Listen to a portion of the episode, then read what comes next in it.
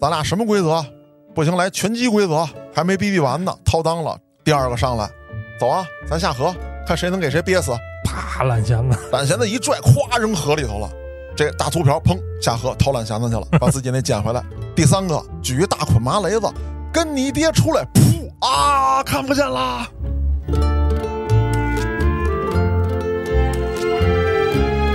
今日你二人栽在我的手上，那还有你们好？打完之后，薅着这俩小子，拿着这钱包，准备进派出所，出事儿了。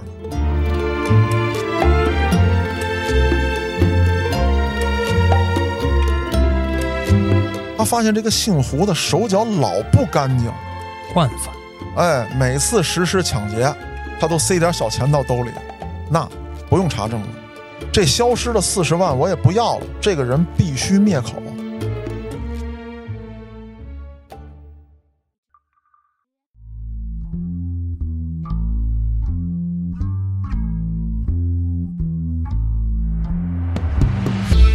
迎大家收听后端案内人。如果您有比较离奇的案件，愿意和我们分享，可以在微信公众号中搜索“后端组”，里面有小编的联系方式。您可以通过小编加入我们的微信群，欢迎您到群内与我们聊天互动。我是主播嘉哥，小黑黑，各位听众朋友们，怎么着？哎，不行，这么说有点费劲，喘不上气儿来。啊，以为你今儿要玩单老师呢？嗨，很崇拜人家啊，但是到达不了人家那高度。是，今天呢，略微的啊，啊，咱们模仿一把，你可别说大话啊！表达一下我对我偶像的崇敬好好好，啊。那闲言少叙，咱们今天讲的这个案子，其实也特别适合以这种方式展开。哦，为什么这么说呢？第一啊，这个犯案人很有名儿；第二，虽然他很有名，但是在网上能查到的确切信息却不多。哦，所以说呢，这里面很有可能有一些是网上的，咱们说加引号的那个传闻，在这儿呢，关于他的信息、正规报道以及传闻，我都会在说之前阐述清楚。哎，哪项归哪项？省得大家误会啊。对，那咱先说说这人是谁，邓文斌。很耳熟，对，有人把他评价为中国悍匪第一人。这么高 title 吗？对，如果说啊，我找的这些案件资料百分之八十是准确的话，确实可以挂上这个 title，因为他不仅在国内兴风作浪，哟，还走向国际了。哎，其势力范围啊，可以说一直渗透到了傣国、嘎腰子国哦，啊这些地方。那咱先说说啊，正规报道当中对他列举的罪行，其骨干成员二十五人，涉案人员高达三百余人，光抢劫啊，这个立案金额是一百二十万，杀害二十六人，盗取机动车三百余辆，估价在六百万左右。在国内，他的作案啊，横跨了湖南、云南、广西、广东、海南、江西、福建等多个省份。并且在境外啊，也是挂了号的一号恶棍，哟，那这国际刑警都得盯上了吧？可不是吗？那咱就说说这位邓文斌，他有多传奇。首先来讲，他的出生日期在网上你就查不到确切的 啊，有说六九年的，有说六八年的，还有说六五年的。啊，那高低没差四年嘛？对啊，嗯，但是差这四年导致了一个什么问题？嗯，这家伙是一特种兵。哦，导致了他的入伍日期不确定。明白了。哎，那这个后面这些因为年龄造成的影响，咱们往后慢慢说。哎，在这儿我要是一把这线铺开啊，就有点乱。是，咱们先说他小时候，邓文斌啊，六十年代吧，只能说是，出生于湖南省衡阳市祁东县的一个普通家庭，他爸爸就是一名军人。最早他爸爸给他起的这名儿啊，叫邓拥军。啊，没有现在这好听。对，那关于怎么叫了邓文斌，哎，这里面还有一个故事。嗯，这个故事啊，来源于网络，说是孩子出生之后啊，他爸爸给他起好这名儿，邓拥军，准备去上户口的时候，嗯，遇到了这么一位他爸爸曾经的战友。这战友呢，比老邓有文化，哦，就说这名不好，为什么呢？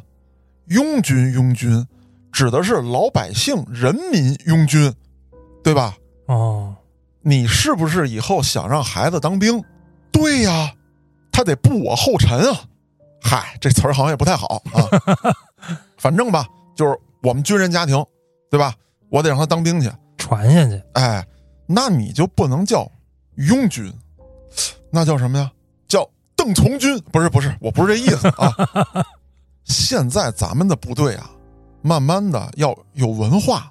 首先来讲，虎父无犬子，你得占一个文武双全。那我给你选一个斌字，一个文，一个武。但老邓，我跟你说啊，你这个人啊，孔武有余，智谋不足，所以说。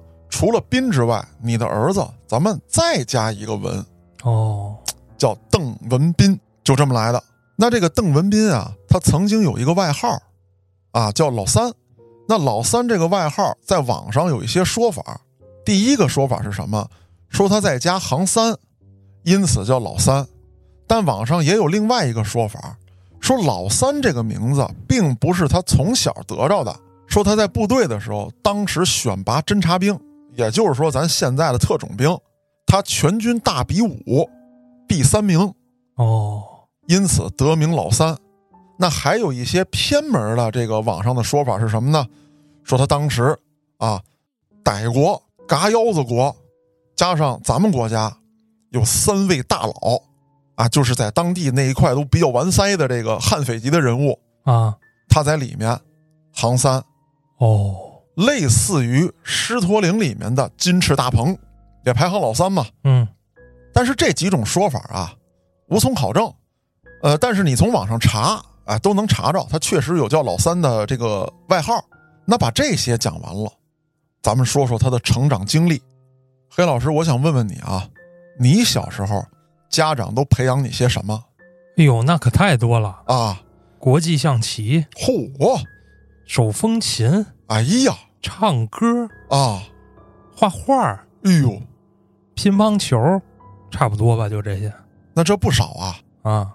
你知道人家邓文斌他爹怎么培养他的吗？嗯，你看啊，黑老师，你学了那么多，是不是在有限的时间里面分配出去的精力太多了？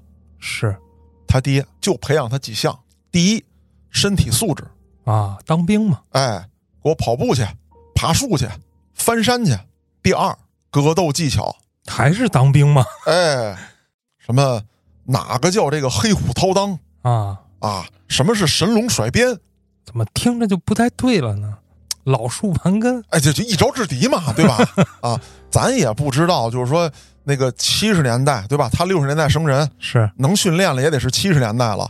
咱也不知道那会儿是吧？这个曾经的老战士们都都都教点什么。啊，反正大概就是一招制敌，弄死你那个招。这都是武啊，那文有没有啊？文并没有，但是有一样跟文沾边儿。嗯，啊，就是教你看地图。哦，哎，你得认识这儿陕西那儿甘肃啊，这个什么叫秦岭？这个河流走向在地图上这比例尺是怎么回事？这是地理呀。哎，啊，是不是还得学学经纬度什么的呀？那都学呀。啊，包括这个在地上。教孩子画沙盘，呵，哎，怎么怎么弄？等高线是怎么回事都教。这还是准备上战场啊？这个对啊，当时啊有一个社会大背景，不能叫社会大背景，国际背景啊。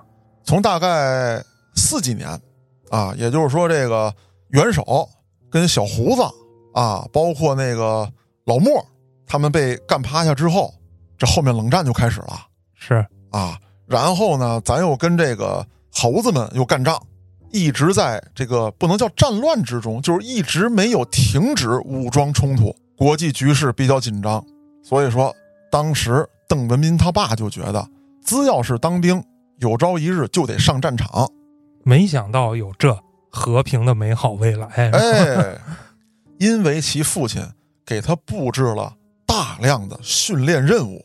就导致他呢没有什么时间跟小同学玩嗯，也交不到什么朋友。你比方说吧，黑老师，咱们小时候说，走啊，咱玩会弹球去啊，嗯，咱活个牛去啊，他没工夫。他跟你说，来啊，黑老师，咱们算一下等高线呀。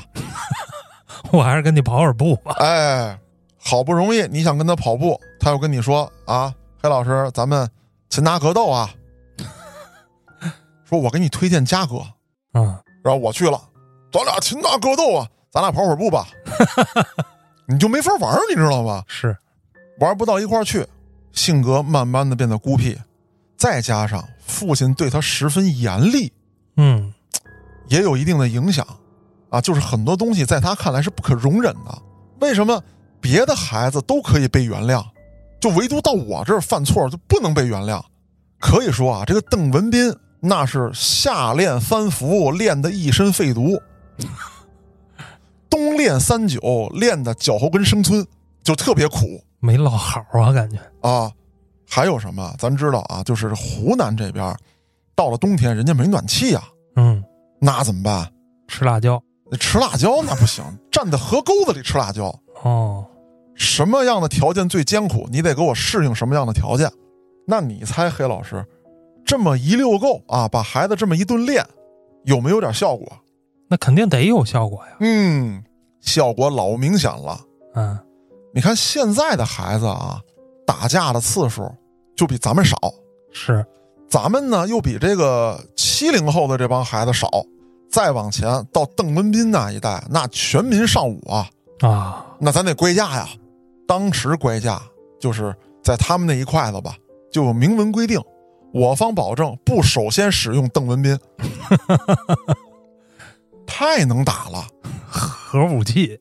哎，而且邓文斌还有一个特点，咱比方说黑老师，咱小时候这个一看能征善战的，嗯，第一啊，就是我这个形象的，对，又高又壮。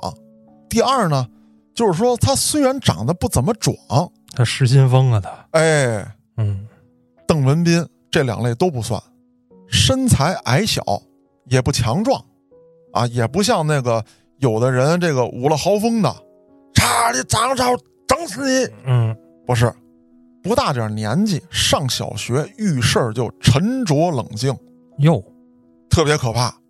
他还跟咱原来讲的一些这个犯罪分子啊，就是从小就体现出来的那种犯罪分子不一样。那些人咱原来讲过，有搞偷袭的，啊，有这个威胁的，偷偷给你下家伙的，他都不是。比别的孩子矮半头，瘦两圈儿跟你正面开战，啊，哎，不搞偷袭，你来吧，你只要一来，我这边咔一个黑虎掏裆，嗨，我还以为多么的智慧呢。但是出手稳准狠啊！啊，话说啊，他们全村懒闲的他都薅过，哦，那就是主打一光明正大的掏裆。哎，你还防不住啊！你一掏裆他就插眼，呵，反正就是一般人不敢跟他过招。三招之内让你没有战斗力。哎，那不就是随着年龄的增长啊，他就发现武力这玩意儿好使，而且因为他没有什么朋友，再加上其父亲对其的影响，不善言辞，啊，就是按现在的话来说吧，就是人狠话不多。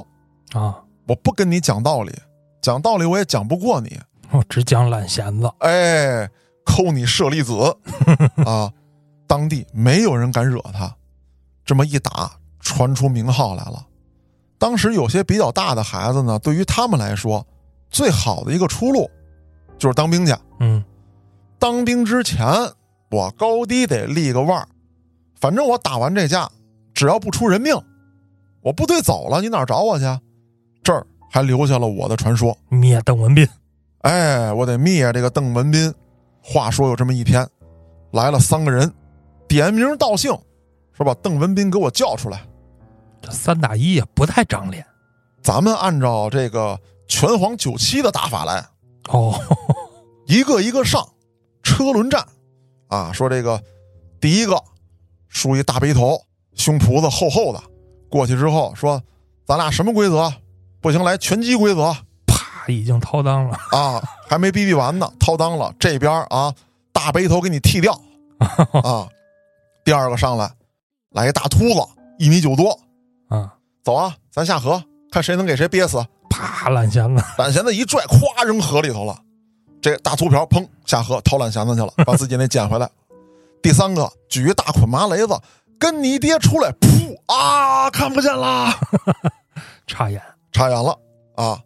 反正就是这哥仨大败而归，邓文斌啊，那地位又提升了，陡然而生。哎，转眼啊，这孩子也就一点点大了，当兵去吧。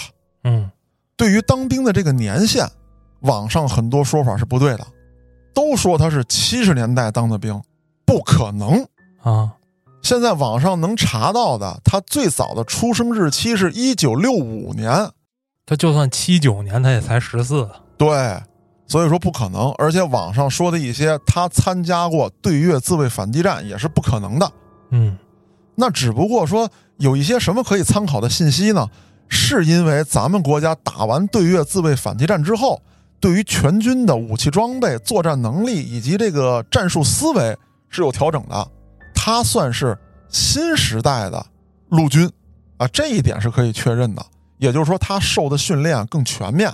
嗯，网上还有一种说法，说他呢是这个某航空大队的这个特勤人员，我觉得也不太可能，因为在后续他犯的这些案子当中，体现比较明显的是他的枪法、组织能力还有近身格斗技能，那更像是陆军。对。所以我的推测啊，他应该是八十年代的中期参军入伍的，也就是咱们刚出生、嗯，岁数不大的时候，他参军入伍。这个时候呢，咱们国家呢是有一次装备提升的。入伍之后，因为自身本身身体条件过硬，再加上人家从小啊就已经有这个怎么讲呢，就是恨不得从胎教就开始就练这些东西啊，又有战术思维。哎哎，又有勇有谋，对，哎，身体素质还好，没错。据说他当时参加军演的时候，最擅长的就是抓舌头啊。黑老师，你知道什么叫抓舌头吗？不知道啊。就是当时的军事演习啊，就跟现在演戏一样。比方说你黑老师，嗯，你是这场演习的总导演哦，他是有这么一个职位的。当时分为红军、蓝军。红军怎么攻，蓝军怎么守；红军怎么赢，蓝军怎么败。在哪一个区域，蓝军要发起一场对红军的反击，哎，然后红军给蓝军扼杀了，就跟下棋似的，是有推演的。请一帮首长来看，主打一个好看，哎，场面宏大。那蓝军是完全不知道红军的军事部署的啊啊，因为你蓝军是要输的。那咋表演啊？哎，对，人家就告诉你了，你在几点几分，你的部队汇集到这个山头，啊，咱们怎么操演，然后几点几分你们撤下来。哦，导演玩他们。哎，但是这个邓文斌就不服啊，他蓝军的呗。对呀，我抓你俩舌头，舌头是什么？咱听这名字啊，就跟说话有关系。嗯，说白了就是抓你几个人，我审审你，这叫舌头。而一般情况之下啊。当时的蓝军里面，不光是他们这个部队，全国范围之内都会有这么点刺头兵。但是很多刺头兵抓的啊，都是对面红军的这个岗哨。我偷偷摸上去，因为军事演习的导演组没有安排晚上有摸我哨这么一个环节。嗯嗯嗯，那我就意思意思跟这一站就完了。而且这哨是最好接触到的。对，嗯。但是邓文斌不干这个，我他妈摸你侦察兵。哦。哎，我先看你这个侦察路线。比方说，蓝军这边派六个，说咱们也得侦察呀，你做戏得做全嘛。哥几个，当当当当滴当，就跟这河边一溜达，嗯，还得诚心留下点脚印，让红军发现。他不行，他给这脚印儿引到一个什么错误方向。红军这侦察兵啊，一看，哎，这大脚印子，走啊，这边，哎，走。他跟那儿挖一陷阱壕沟，嗯。啪叽啪叽，给几个人就逮着了。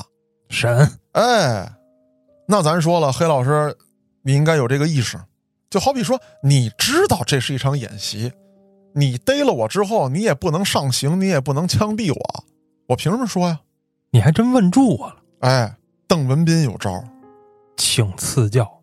每次演习都是有战损的，嗯，他是允许死人的。哦，损的是人呐！啊，哦，你就是失踪人口，你信吗？他一小队人都给他失踪人口喽？可以呀。哦，谁知道你们这一小队去哪儿了？知道的只有我呀。我跟你们交换一下，你告诉我一信息，我给你们放了。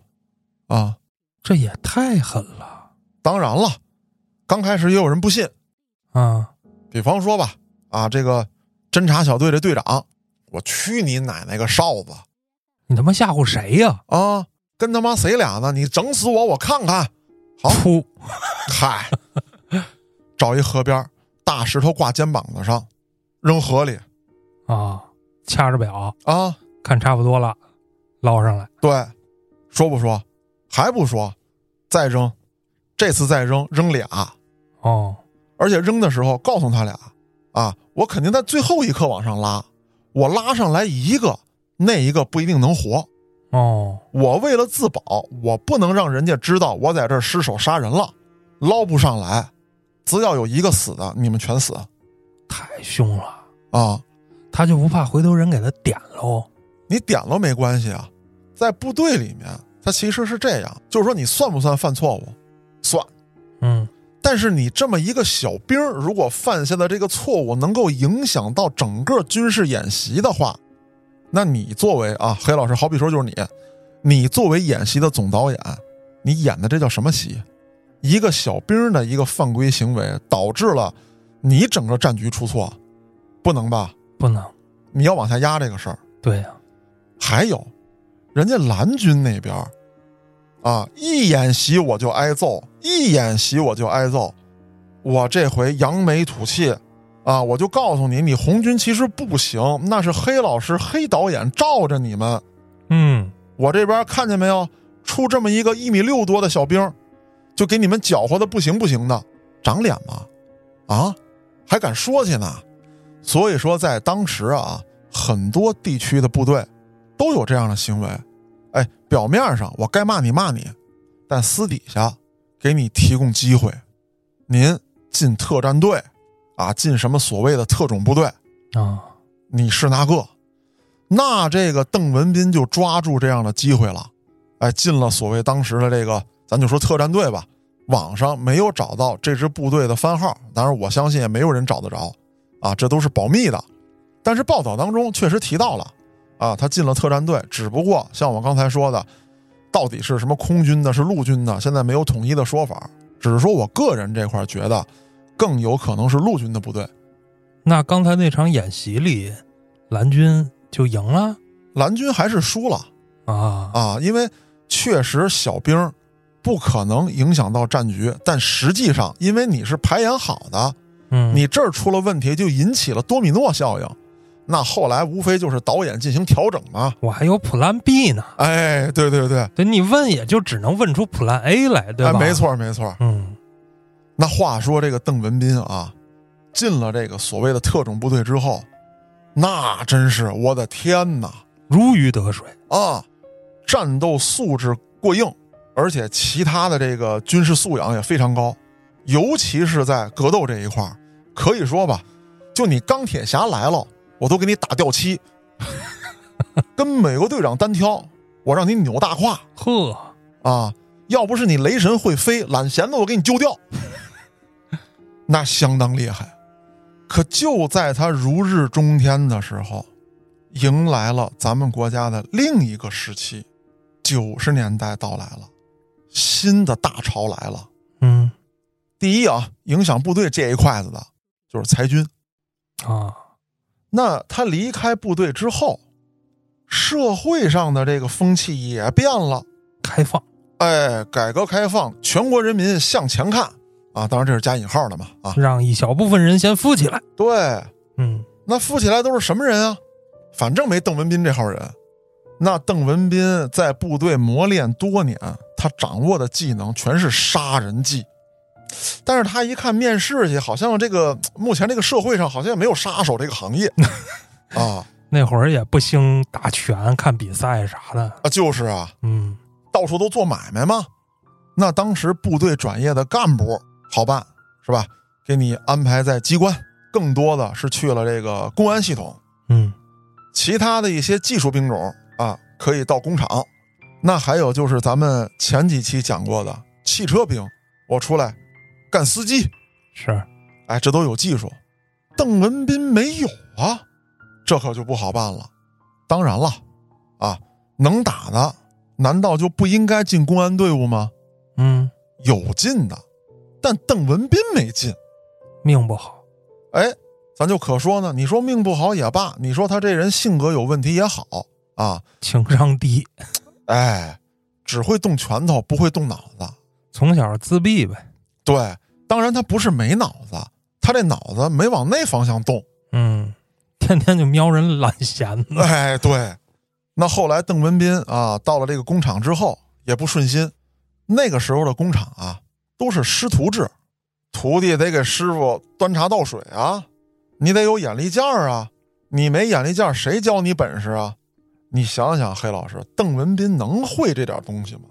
没有那个脑子。对，我给你倒水，我倒你奶奶个哨子，嗯，你是真不认识我呀？啊，跟工友打架，跟师傅还打架，反正就说在这个工作当中吧，怎么都不痛快。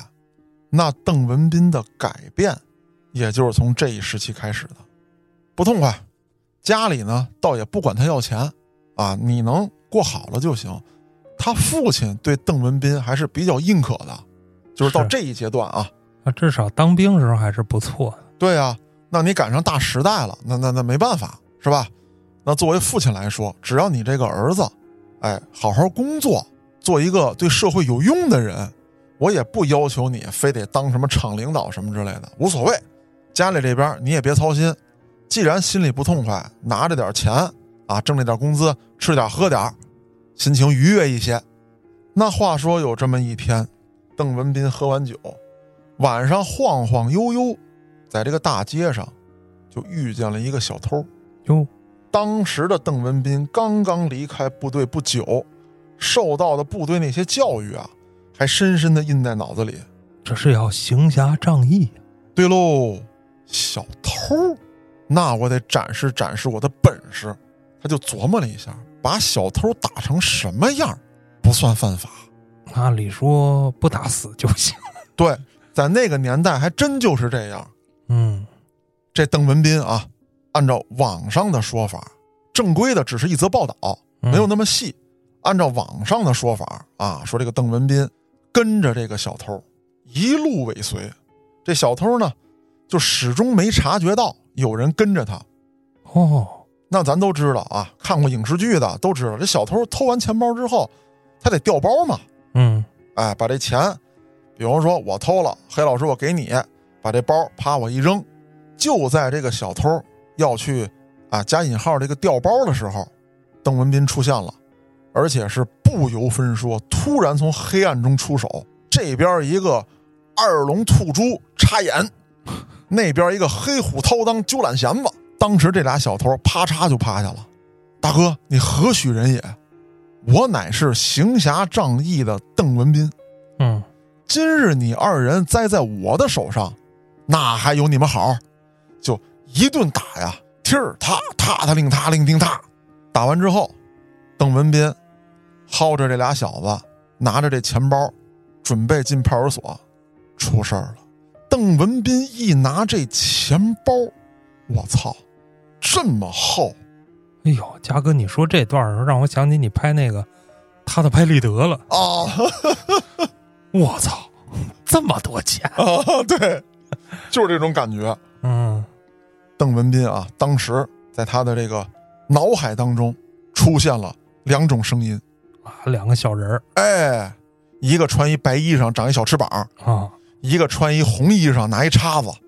白衣裳的说了：“你是人民子弟兵，你出来是行侠仗义来了，你把这个钱，这俩人扭送公安局。”那个拿叉子的说了：“你凭本事截获的，凭什么给他们还回去？”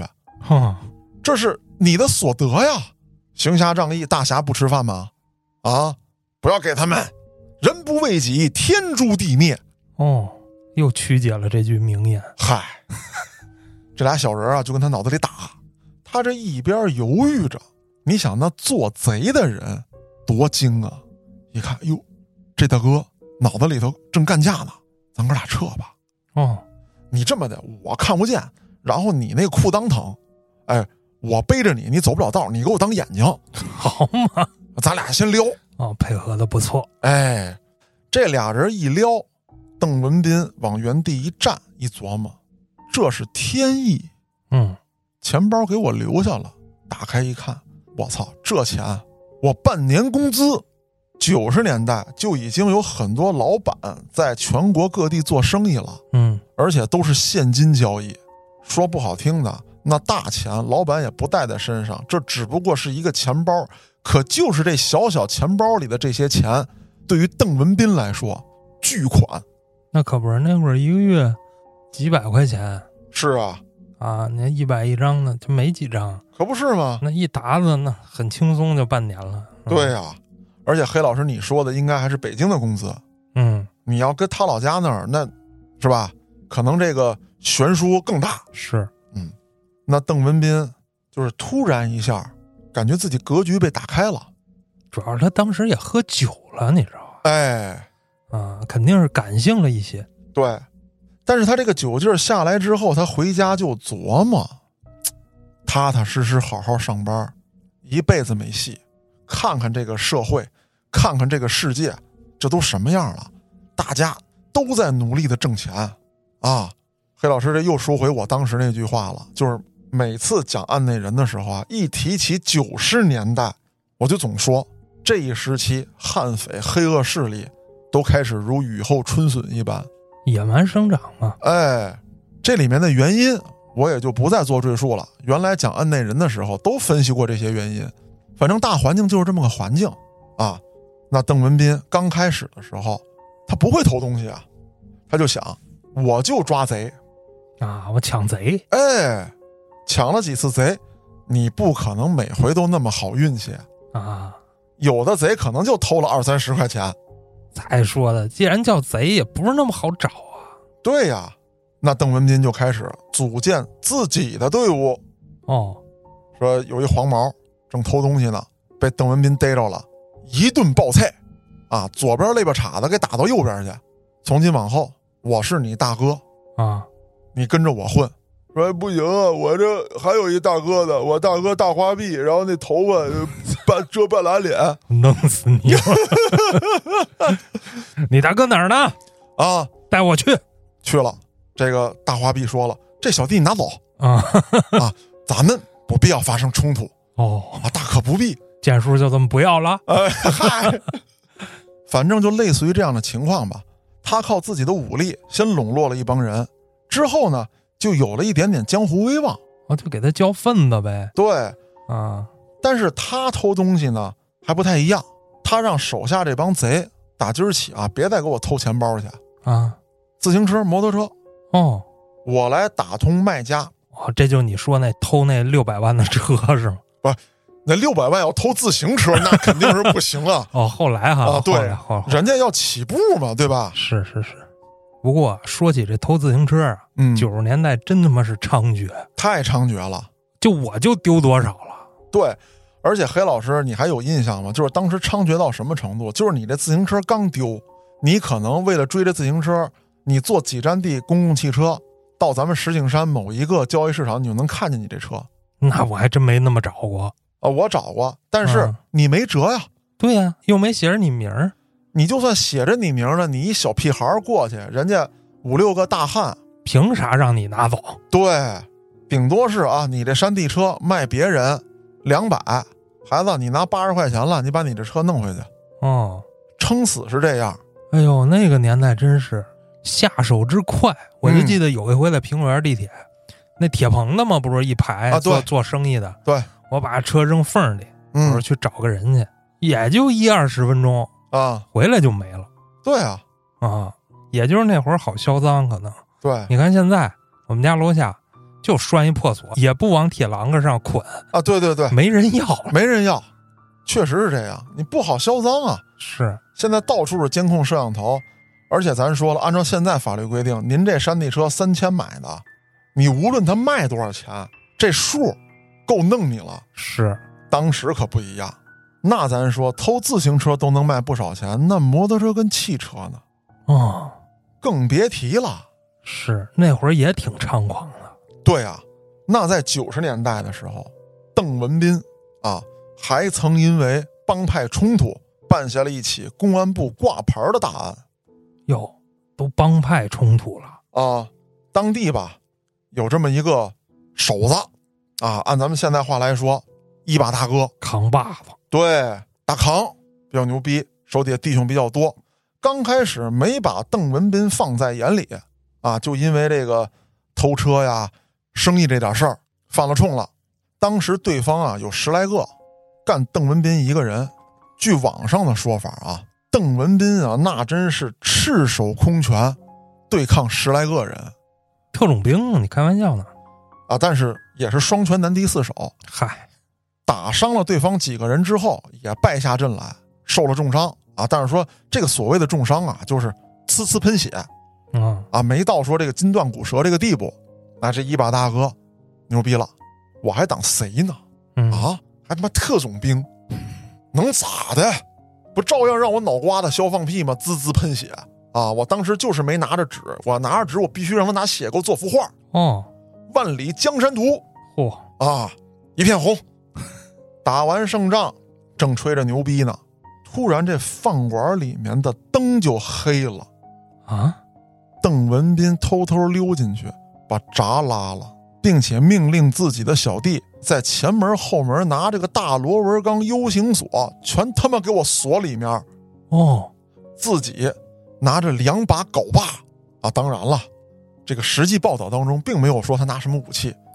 既然是我讲，他就得用镐把。是，啊，拿着这两把镐把冲进去之后是一顿砍杀，这边一个黑镐把撩裆，啊，那边一个双镐把杵眼。这他还有夜视能力啊？黑老师，这我给你解释解释，这招啊，当时李老棍子教过我。啊，我当初不是放电影吗？咱都知道这个放映厅比较黑是，啊，尤其是荧幕亮起来之前，先把这个壁灯顶灯一关的时候，嗯，你看不见。老棍子教过我，你进去之前，你先闭上一只眼。啊，比方说你闭左眼，在外面的时候啊，你把左眼闭上；啊，你进到里面，你把右眼闭上，把左眼睁开。哦，左眼已经适应黑暗了。对，再加上除了这种小手段之外，邓文斌人家在部队训练的时候，肯定有很多夜间作业的这个活动。那会儿又没给咱解放军配这个夜视仪什么之类的，那就得锻炼你这些。就是但凡有点什么光儿，哎，我就能看见点儿。对你看不见我，但是我看得见你。包括啊，这个人影晃动，咱们判定不出来，他真真的自己一个人啊，在没有小弟帮助的情况之下，血洗了这个帮派十来个，啊！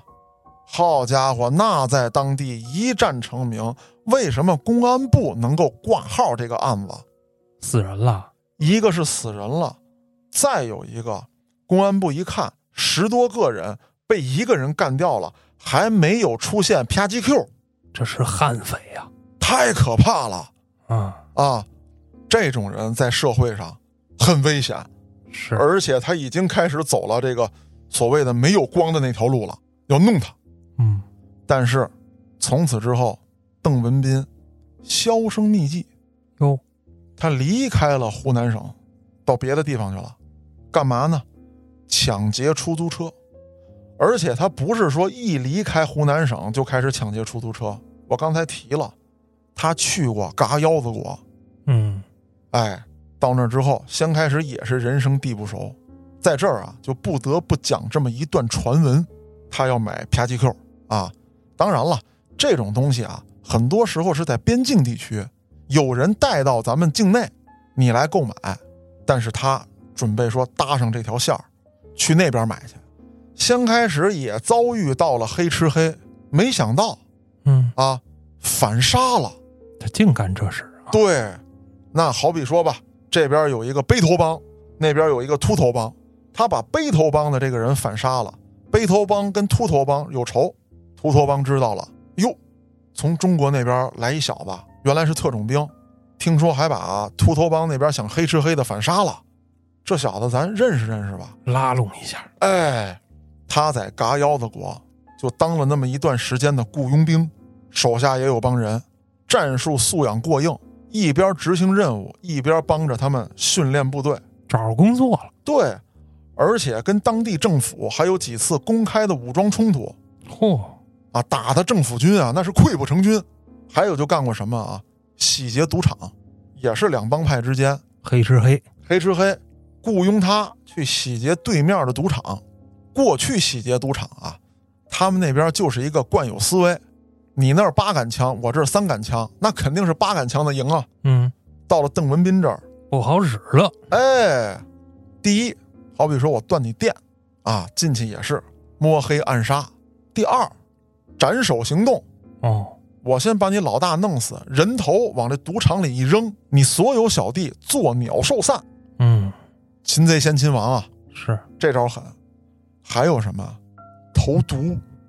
啊，根据报道显示啊，他在被捕的时候，他的这个武器库里面搜到了大量的氰化钾剧毒啊。啊，闻了就死，是碰上就亡。嗯，他就用这东西在嘎腰子国那边洗劫赌场，这东西无色无味，放进去就嘎都没了不是嘉哥啊，有点味儿啊，就那杏仁味儿、啊！对对对，嗯有那么一奶奶，啊，对，不是很明显。哎，对，反正好使啊。那在网上啊，有这么几种不同的说法，有说在那儿干了一年的雇佣兵，有说在那儿干了两年的雇佣兵。但无论几年，咱们这边的报道是说他在国内犯的第一起持枪抢劫出租车的案件是在一九九八年。这是回来以后啊，对当时去很明显啊，应该就是跑路了呗。啊，对，就是这样，啊，出那个事儿是吧？惊动比较大嘛。对对对对，公安部一弄他，嗯，我先颠儿了，那出去就变成亡命之徒了对啊，啊！突然让我想起了那首歌。嗯，我的兄弟你离我远去，我还傻乎乎的相信道义。你这听的都什么玩意儿？你管呢？嗯你嗯，管呢？是那个？反正啊，行，那咱说说一九九八年邓文斌第一次抢劫出租车时候的经历。这次抢劫，咱可以说啊，仿佛是历史的重现，啊，就跟他抓那个小偷一样。本身来讲，出租车打车到荒郊野外，有这么几个帮手，说我上厕所去。邓文斌一个人把枪掏出来，照着这司机后脑勺一顶，司机一害怕，哎喂喂，我车给你，我不要了，啊，跑了。邓文斌当时犹豫了一下，虽然说当时他已经是一个杀人不眨眼的魔王，但这次是他回国之后第一次作案，他心里没底，犹豫了这么一下，司机也抓住了他犹豫的这一下，下车跑了。而他那几位朋友啊，也就是他的同伙，嗯，开始开枪，据说是放了三枪没打着这司机。邓文斌一抬手，当灭了。灭了。那这本来是一个意外，就像上次抓贼一样，他摸着钱包那么厚，其实是个意外。嗯，那这次他想到了一个问题：我手下这帮人能力不行，是啊，光有胆儿不好使，对啊，战术素养不够，怎么办？培养哎，黑老师，你猜他是怎么培养的？啊。送到嘎腰子国，哦，给我参加实战去。就这样，在两年的时间之内，他送去了十来名武装人员到当地受训。啊，当然了，也有一些没回来。那是啊，在那边也得当雇佣兵吧？对啊，那执行任务估计风险也挺高。没错，能活着回来的，那绝对个个是精英。好手，对，那邓文斌除了在国内作案之外，从九八年一直到二零零二年这四年的时间里面，他不断的跨国作案，哦，从中国这儿抢点钱，走私点军火，再到嘎腰子国、歹国那边当当雇佣兵，来回来去的挣钱。而且经过这几年他的这个兴风作浪，他已经从一个简简单单的跨国雇佣兵，变成了横跨三国的一个悍匪大佬，在每个国家都有自己的女人和产业。嚯，那还是根据网上一些的信息，虽然说细节不一样，但是这些信息当中呢，基本上大大方向是一致的，就是说他曾经帮过毒贩运毒、哦，押运，甚至网上有的说法是什么啊？你比方说，黑老师，你是一大毒枭，你要把这个货啊从石景山运到朝阳，嗯，必须得我来，没有我你运不过去啊。等于说他又完成了一个在这个毒品行业当中的运输垄断。因为我要不用你，嗯，你会抢我，对，我的人又打不过你，没错，我只能用你。对，所以说非常恐怖。那有的朋友说了，他在这个傣国、嘎腰子国这买卖混得风生水起，他回来干嘛呀？是啊，我捋这个案子，我终于明白了一点：当时的国内环境，搞绑架挣得多，风险低。哦，为什么？有很多的贪官污吏啊，掠了钱之后，想要越境偷渡逃出去，嗯，找谁呀？你得找我这样跨国有势力的吧？是，大老虎，您去俄麦瑞看，那我够不着，是吧？可能有更大的势力。你要去东南亚这些地方呢，你找我吧，好使啊！我这边咔咔把你一绑架，完事儿了。啊，一九九九年就发生过这么一起案子，当时很多国有资产啊，因为贪官污吏大型的流失，监管不严格。嗯，话说有这么一个主任，主抓的是供销这一块儿那是肥差呀，轻轻松松贪了八十多万。啊，九九年，黑老师你还有印象吗？九九年北京的房子多少钱一平？哎呦，印象不深了，几百、一千，我记得当时石景山这边啊，基本上是一千到三千之间。啊，就最好的超不过三千块钱，一般点的，你看像我妈他们那边老小区，一千多块钱，嗯，也就这样。是三千的得多好的房子呀，那当时石景山最好的了。不敢想。啊，所以说黑老师八十多万，将近九十万，在九九年相当于一个什么概念？这个不言而喻了。嗯，那些贪污好几百万的，就像我刚才说的，人家奔 American 了，是，这货我东南亚吧，嗯，我这钱在中国作威作福，我到了东南亚，那家伙我都能当太上皇，这钱花不完的花。他就带着自己的情妇准备哎偷渡，结果被邓文斌绑架了。绑架之后，逼迫这俩人说出了银行卡的密码，他就派自己一个手下姓胡嗯，去取钱去了。据这个被绑架的主任说，我这儿有八十多万，但胡只取来四十多万。剩下的呢？剩下的这胡就说了，说这个主任胡说八道呢，没那么多，就这四十多万。你想啊，他们是绑架犯，是通缉犯，是劫匪，能到银行查账去吗？嗯，没那个胆量。骗取了身份证，赶紧取钱，赶紧走。当时邓文斌就怀疑姓胡的吞我钱了，眯了，嗯，并且在后来的抢劫当中啊，他发现这个姓胡的手脚老不干净，惯犯，哎，每次实施抢劫，他都塞点小钱到兜里，那不用查证了。这消失的四十万我也不要了，这个人必须灭口，而且杀人诛心，他让谁灭口？姓胡的最好的兄弟，嗯，你得撇清关系，啊，把他灭口。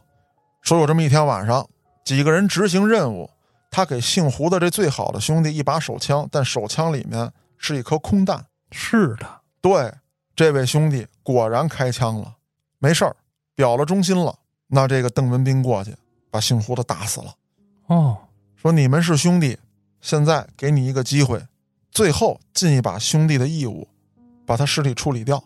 从此之后，这个人从队伍中消失，我对你也绝不再怀疑。那举这个例子是想说明什么？就是邓文斌在后来的发展过程当中，他慢慢的在组织能力、情商这一方面是有提升的。后来他的组织是非常严密，跨国境的也做了许多大案。那讲到这儿，就该说了，难道咱公安系统呢就一直没注意他，不想办他吗？不可能，对，不但想办他，而且是每次得到他的消息之后，都动用大量的力量。但这个邓文斌猖狂到什么程度？直接威胁公安人员。嗯，比方说吧，你是侦查员黑老师，黑警官，嗯，啊，你带着小分队这个后端特案组，嗯，准备抓获邓文斌。你突然有一天接到一电话，黑老师，现在你的账户上面多了三十万，这件事不要再管了。然后你说：“去你奶奶个哨子！啊，老子必须抓你！”你再把他骂完之后，突然我敲开你办公室的门，我说：“黑老师，这是我今天刚收到一封信，我老婆孩子在老家玩呢，看我丈母娘去了。这张照片是在当地拍的。哎，你看这是谁拍的？我说我不知道啊，很隐秘的一个角度拍的这个照片。哦，我这儿刚跟你说这个事儿呢，当当当，剑叔敲门了，说黑老师，今天有人在门缝下面给我塞了一信封，这信封是我们家孩子在学校做操的照片。这边还没完呢，有个人哭着就来了，黑老师，不好了，我们家门被人打开了，里面所有东西都没丢，就唯独我们家所有照片丢了，怎么办？你这时候就知道你的弟兄们受到了威胁，嗯，你作为一个领头的，你压力非常之大，那你就得一边保护弟兄们的家人，一边追查邓文斌。那咱说这么狡猾的一个匪徒，或者说是悍匪，他是如何被办掉的呢？办他的过程极其复杂，甚至啊，就像黑老师你说的，还联合了这个国际方面的力量啊，国际刑警啊，咱们一块儿去嘎腰子国，咱弄他去。但是呢，这个嘎腰子国的警力呀，这个警方的这个实力实在是不行。那行也不至于弄成那样的国对啊。嗯，确实是去了，打的挺狠，当地警方有牺牲，咱们的警员也有牺牲，邓文斌的人也有死伤。嗯，他知道在嘎腰子国逮国待不下去了，他就潜逃回国了。本来打算潜逃回国之后玩一手灯下黑销声匿迹，要不说啊，咱们国家办案的这些公安系统的人员有经验，你邓文斌没有什么不良爱好，不代表你手下没有。啊，总有爱抽的、爱喝的、爱嫖的、爱赌的吧？我就盯在这些场所找你的手下。果不其然，有这么一小子是又好嫖又好赌，终于啊，在一个风月场所——红浪漫被抓住了。抓住之后呢，先开始他还概不承认。那你想啊，资料是落在咱们公安系统的手里，没有审不出来的。据说啊，是经过了六天的审问，哦，他终于说出了邓文斌的下一步计划。但是邓文斌也不傻，我手底下有这么重要的一个人物，失联了六天。那我肯定不能普烂 A 了。对呀、嗯，我跑吧。是，公安干警也预料到了他的计划一定有变，但是可以确定的是，他可能啊会向内陆继续潜逃，因为边境傣国跟嘎腰子国已经被完全封锁了。那最后，邓文斌在狡兔三窟当中的一个窟被抓获了。抓获邓文斌的时候，公安系统其实做了周密的准备，甚至有的公安干警已经写好了遗书。他们觉得这场战斗一定会有人牺牲。哦，当一场硬仗。对，但好巧不巧啊，邓文斌当时啊，虽然说觉得有问题，但是他太自负了。侥幸心理。哎，等公安干警在他藏匿的窝点踹门进去的时候，他就穿了个小裤衩儿连枪都没拿。啊，他还想仗着自己的这个什么黑虎掏裆啊、双龙插眼这些招式，跟咱们这个特警队员们、武警官兵们支棱一下子。别闹了。哎，这回就为弄你来的，嗯，我们都拿着响器呢。而且就你那几个招式，我们早有耳闻。哎我，穿铁裤衩来的，我们防备着你呢。啊，脑袋上戴着头盔。哎，嗯有护目镜。嗯，反正甭管怎么说啊，兵不血刃，拿下了邓文斌。审问这个邓文斌的时候啊，他知道自己活不了，一点也不慌张，甚至还说啊，就是那个嘉哥讲的那个张军儿啊，啊，还号称什么中国第一悍匪，他算个屁！呵，搁我这啥也不是，我就是没机会跟他碰一碰，啊，否则我就真实他。那让警方更加意想不到的是什么？他不光是狂，幸好当时抓住他了。他为了向警方示威，其实已经准备好了爆炸物，要袭击当地的警局。嚯，啊，还好破获了。他对这事儿也供认不讳，就是我就这么计划的，我就要干。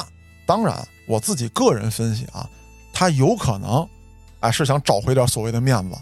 不过这个事儿已经无从考证了。嗯那咱说说他怎么判的。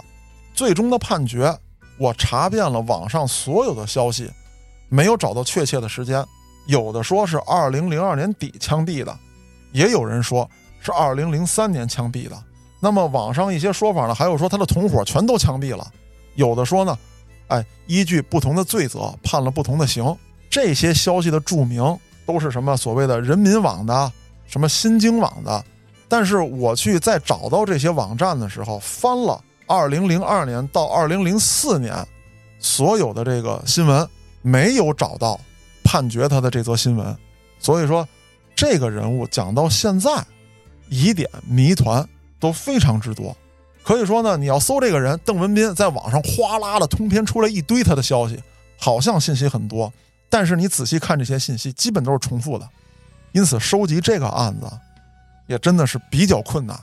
嗯目前拢了包堆儿讲了这么一大堆，那么在这里面哪些内容是真实报道，哪些内容是网上的消息，我也都跟大家说明了。因此，也是我一上来我说效仿一下我的偶像，咱们说这一期，差的有点远啊嗨，给自己找吧找吧吧。啊！这讲到最后啊，他自己招供什么的，我有点想法。嗯，你看，你讲过好多案子啊，到嗯最后都是供认不讳啊。对，其实我觉着他是怕后人忘了他，哎，有可能，他要把他干过的这些事儿，我全揽到自己身上，嗯，哎，才能被列为什么中国多少大悍匪。对对，对他翻正死定了。对啊，那我一定要事无巨细的把我干过的大案全给你罗列出来。有可能啊，因为咱们中国人一直讲究这么一句话，叫“人过留声，雁过留名”。嗯，好的我是得不着了，那这差的、坏的，我也要拔份儿。所以说我就不能让你拔这个份儿，嗯，我们就不把那么详实的案件内容公布出来，哎，非常有可能。你就查不着。对，啊，当然说咱们国家这种做法，我觉得特别对啊啊。你不能说来一坏人好千古流芳了啊，大家后世传颂。当然了，那咱做这栏目还是挺困难的 啊。咱也不是要传颂的啊，对对对，反正今天聊的这个案子也是在网上很多朋友啊都曾点播过的，我呢也算满足了大家一个心愿，今天终于聊到它了。后面呢还有哪些大家想听我没聊到的，别着急，咱们挨个安排。我是主播嘉哥，咱们下个案子再见。